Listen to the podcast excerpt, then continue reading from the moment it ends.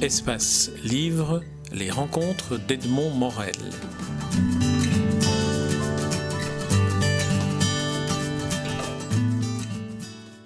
Isabelle Monin, nous nous rencontrons à l'occasion de la parution de votre dernier, je vais dire livre, et puis on va préciser de votre dernier livre en date, Les gens dans l'enveloppe, un livre qui est co-signé pour une part par Alex Baupin. Alors en fait, ce livre est un triptyque, un roman, une enquête et un disque.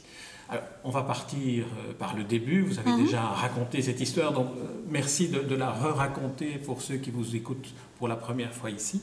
Le point de départ, c'est une enveloppe contenant des photos que vous achetez aux enchères sur eBay ou sur Internet. D'où vous est venue l'idée d'acheter des enveloppes euh, de photos de famille? Et comment avez-vous choisi celle-là en particulier? Alors, c'était en juin 2012, j'étais à un dîner chez un ami historien qui, euh, après le dîner, me dit Tiens, je vais te montrer ma collection de photos. Et, euh, il me montre des euh, centaines de photos amateurs qu'il achète depuis un certain temps sur Internet.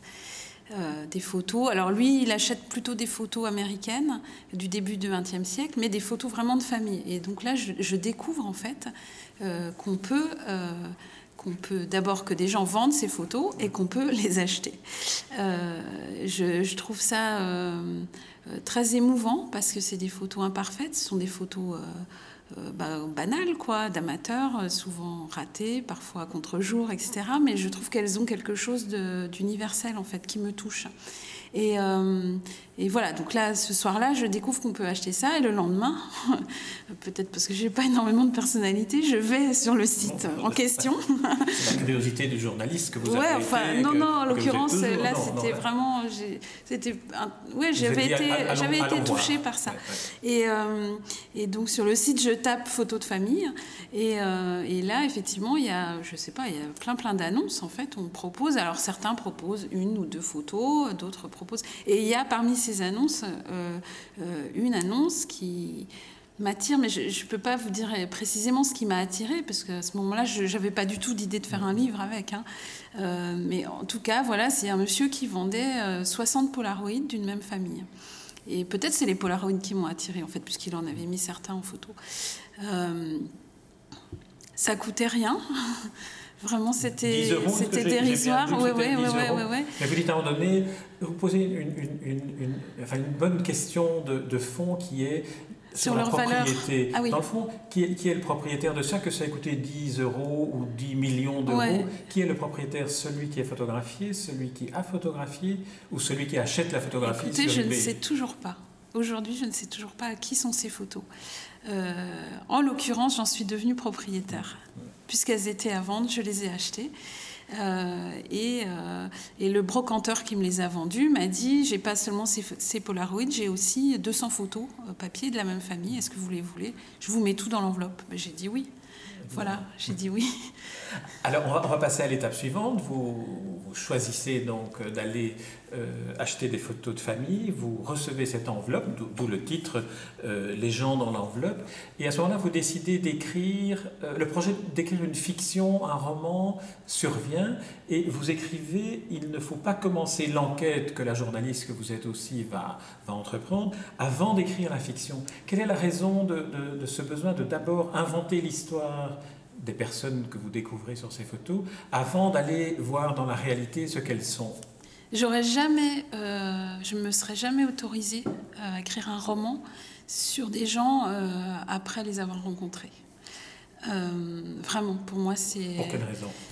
Qu'est-ce qui motive ce... Parce qu'on voit, on voit beaucoup de romans fleurir maintenant. Oui, il y en a beaucoup. À partir de personnages réels et donc... Alors bon, la plupart des romans à partir de personnages réels sont à partir de personnages connus, qui ont déjà une histoire qui est connue et sur laquelle on peut, en tant que romancier, s'appuyer, s'accrocher pour... pour euh, oui, pour y broder son imaginaire. Euh, là, euh, c'est des gens, ce sont des gens inconnus qui n'ont rien demandé. qui n'ont rien demandé qui du tout. ne savent pas même que leurs photographies sont en vente. Bah, oui, bien sûr, euh, bien sûr, qui ne le savaient pas, qui ont été très surpris de me voir arriver dans leur vie.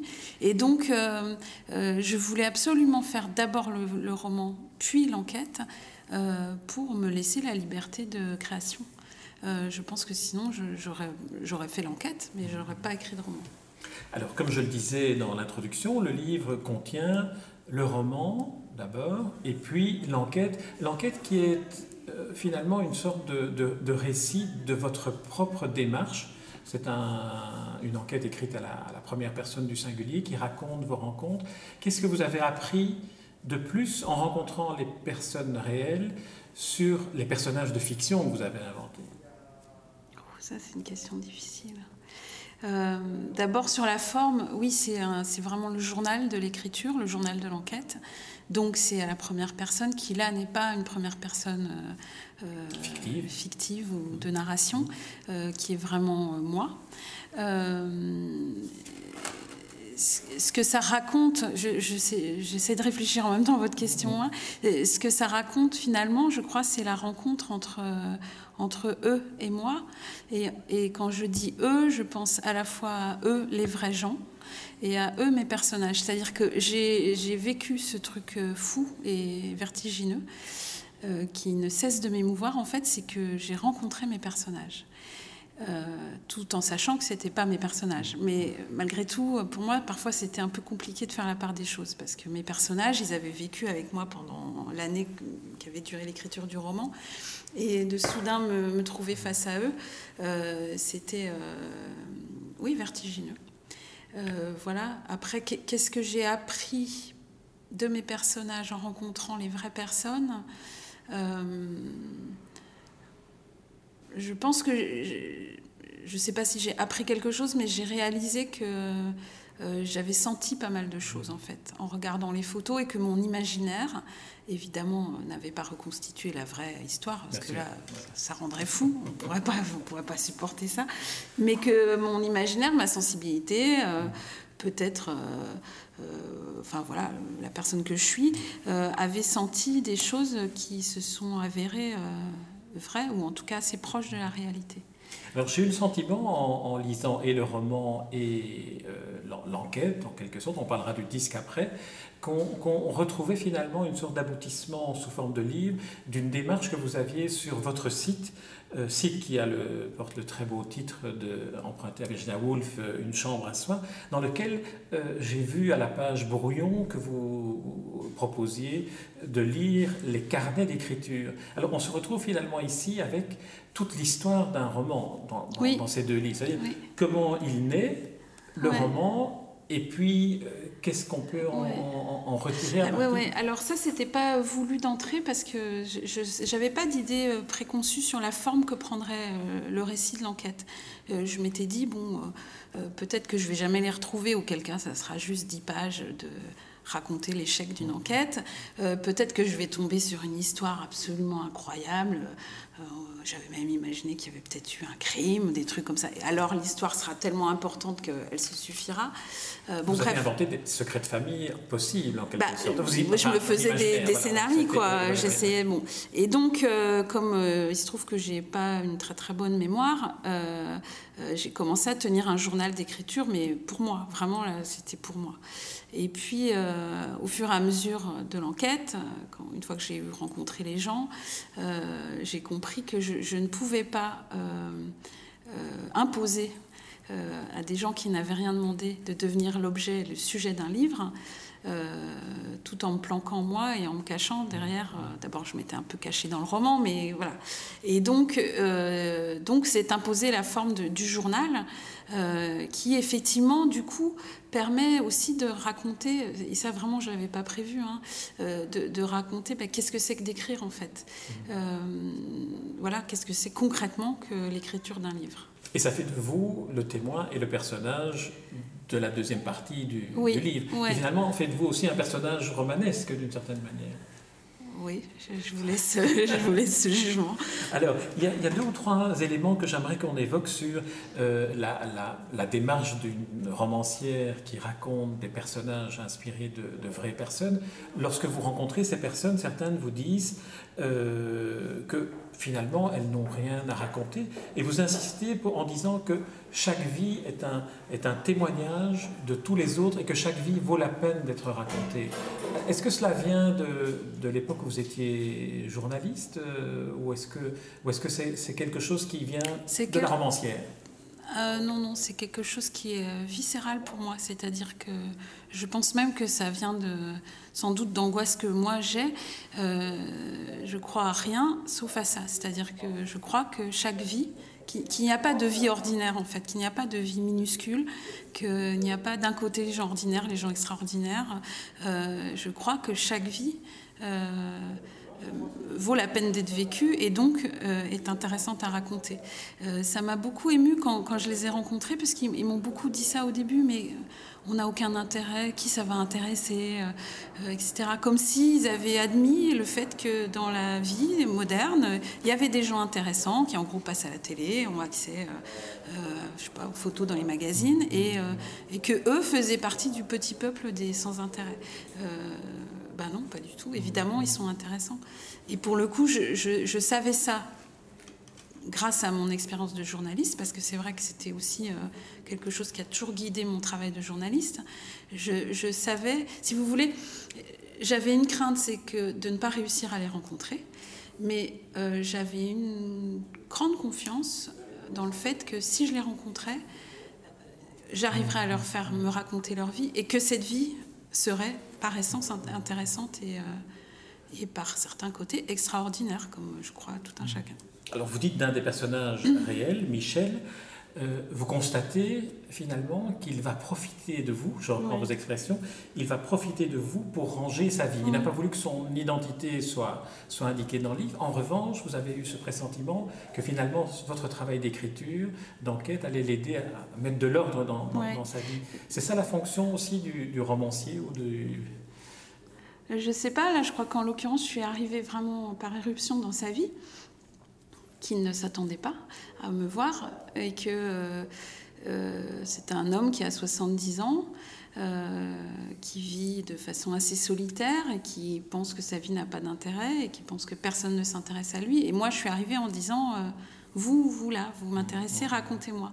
Et, et, au deuxième rendez-vous, en fait, il est venu avec ses propres albums photos. Donc là, c'est là que j'ai compris que qu'il avait non seulement compris mon, mon projet, ma démarche, qu'il l'acceptait et que et qu'en plus euh, il allait s'en servir entre guillemets, mais qu'il allait profiter de euh, de ma présence pour euh, bah, oui pour raconter sa vie d'une façon comme peut-être on a rarement l'occasion de le faire, de reprendre sa vie, je veux dire de, la naissance à l'âge qu'on a, c'est pas fréquent.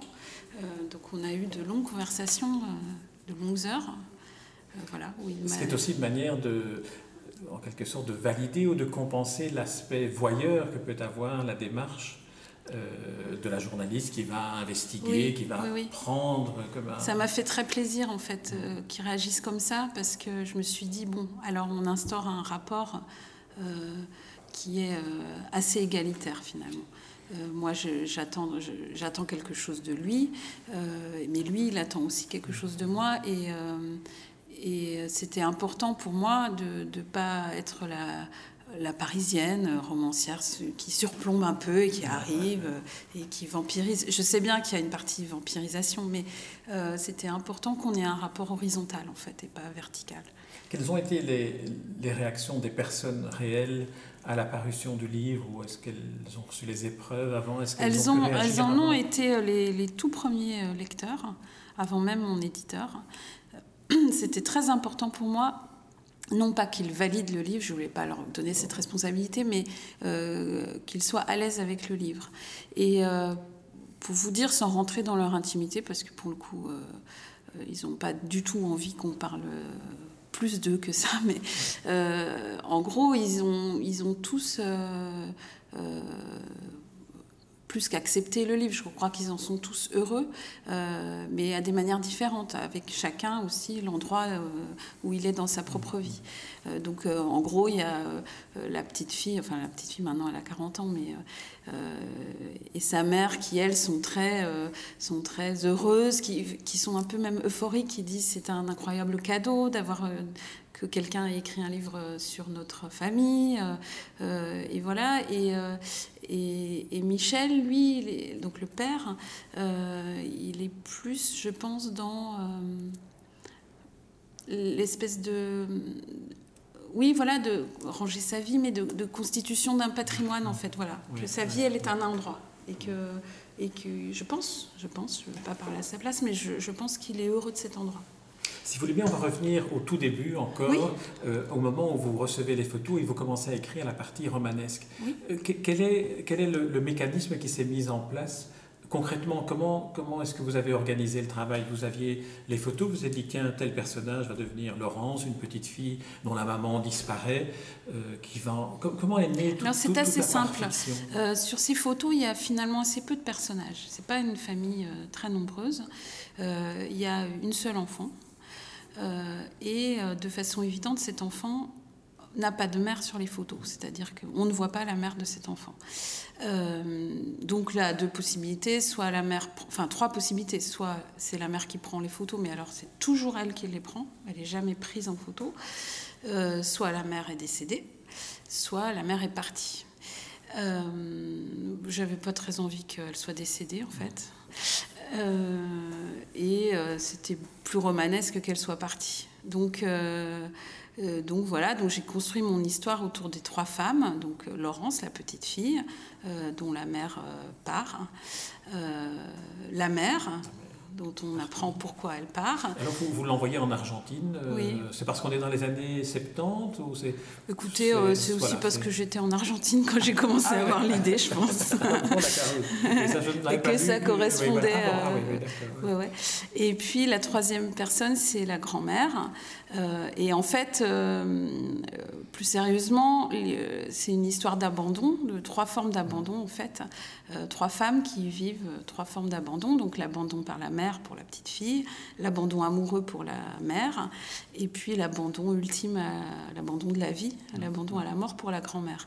Euh, et voilà, et peut-être le thème de l'abandon, il vient euh, parce que ces photos ont été abandonnées quelque part. Aussi, c'est vrai qu'on voilà. boucle la parabole. Je pense que, je pense que, mais tout ça est inconscient, on, reconstruit après coup, hein, franchement, sur le, sur le moment, je...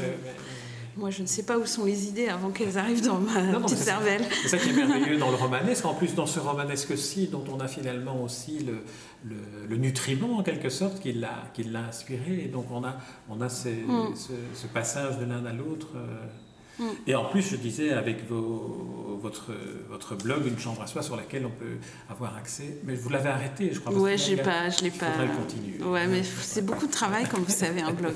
Et j'avais déjà pas mal de travail. D'accord.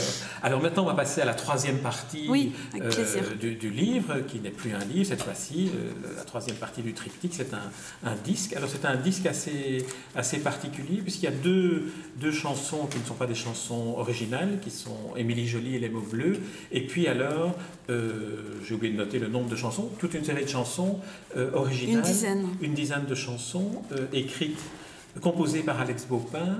Et alors, qu'est-ce que ça, qu'est-ce que ça nous dit en plus sur le livre, ces chansons?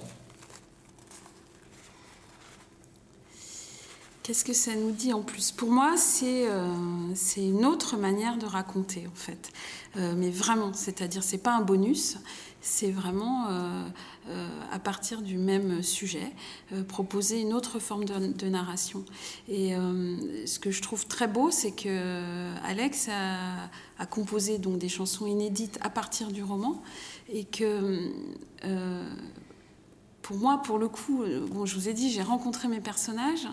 Et puis après, on a enregistré le disque, donc j'ai enfin, entendu les chansons qu'il avait composées, et c'est comme si après avoir fait tous des tours par le réel, euh, mes personnages revenaient en fait, mes personnages de mon roman.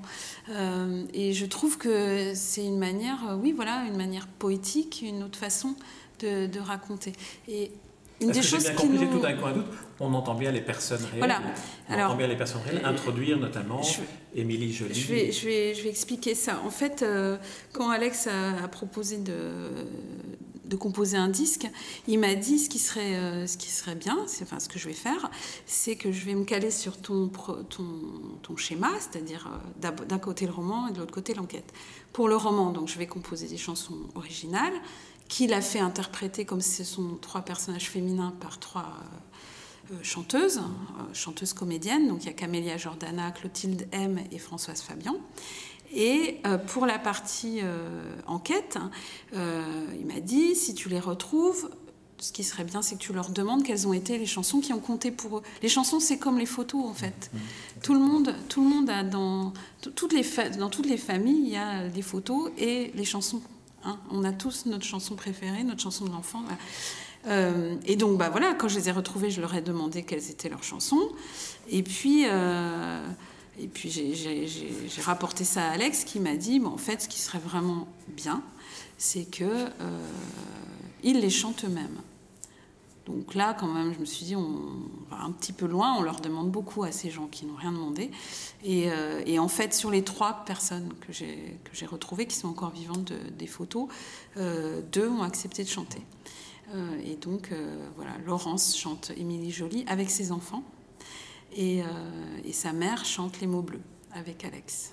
Et c'est très très émouvant parce qu'on se rend compte combien la, la continuité est, est, établie entre le roman, l'enquête, ce, ce, que les personnes réelles nous disent, et puis, et puis ces chansons dans lesquelles on entend leur voix, comme si on, leur donnait, la, voix elle donne une, une, réalité euh, extraordinaire aux personnes. Extraordinaire. Et éternelle en quelque sorte. Oui, éternelle. Et euh, je ne sais plus qui me disait, euh, en France, tout finit toujours par des chansons. Ben, c'est un peu ça. Euh, et, au-delà de ça, plus profondément que ça, ce qui me touche, moi, c'est que je me dis finalement, quelle est la... Moi, c'est ça la question qui, me, qui, me, qui m'anime depuis que j'ai commencé à écrire, c'est qu'est-ce qui reste de la vie des gens et qu'est-ce qu'on peut savoir vraiment de quelqu'un?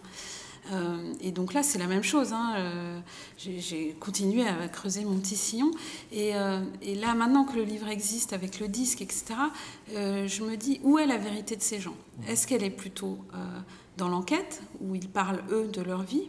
Est-ce qu'on parle vraiment de sa vie? Est-ce qu'on sait toute sa vie? Moi, je ne crois pas.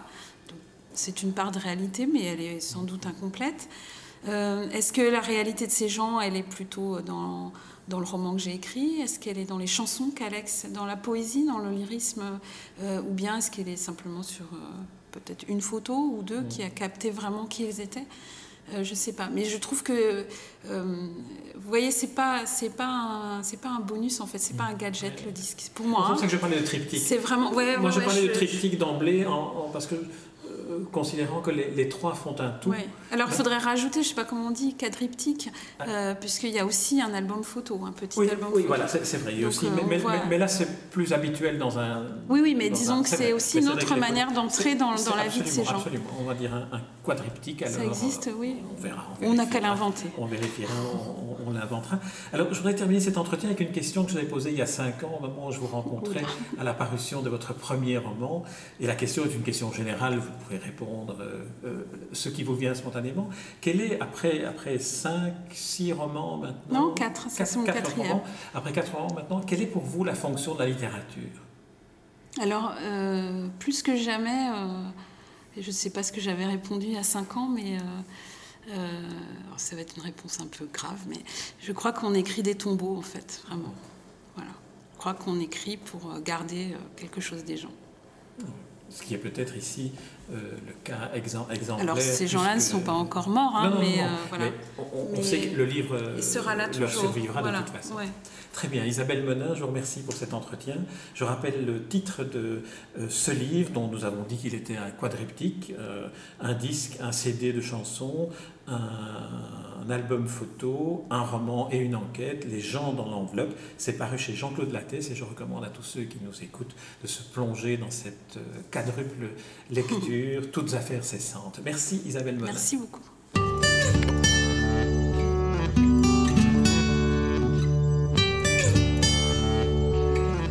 Espace Livre, les rencontres d'Edmond Morel.